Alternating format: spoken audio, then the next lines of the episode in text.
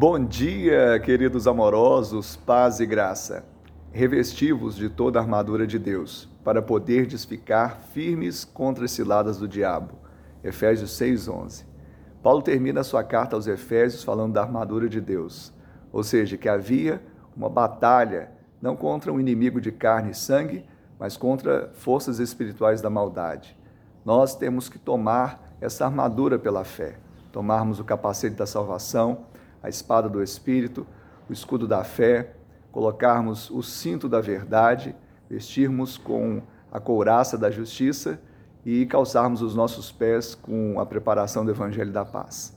Essa é uma batalha da fé e nós vamos vencer porque Jesus venceu.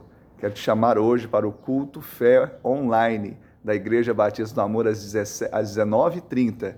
Hoje eu te espero para podermos lutar o bom combate e vencermos porque Cristo venceu. Que Deus te abençoe e te dê um dia de bênção e vitória, em nome de Jesus.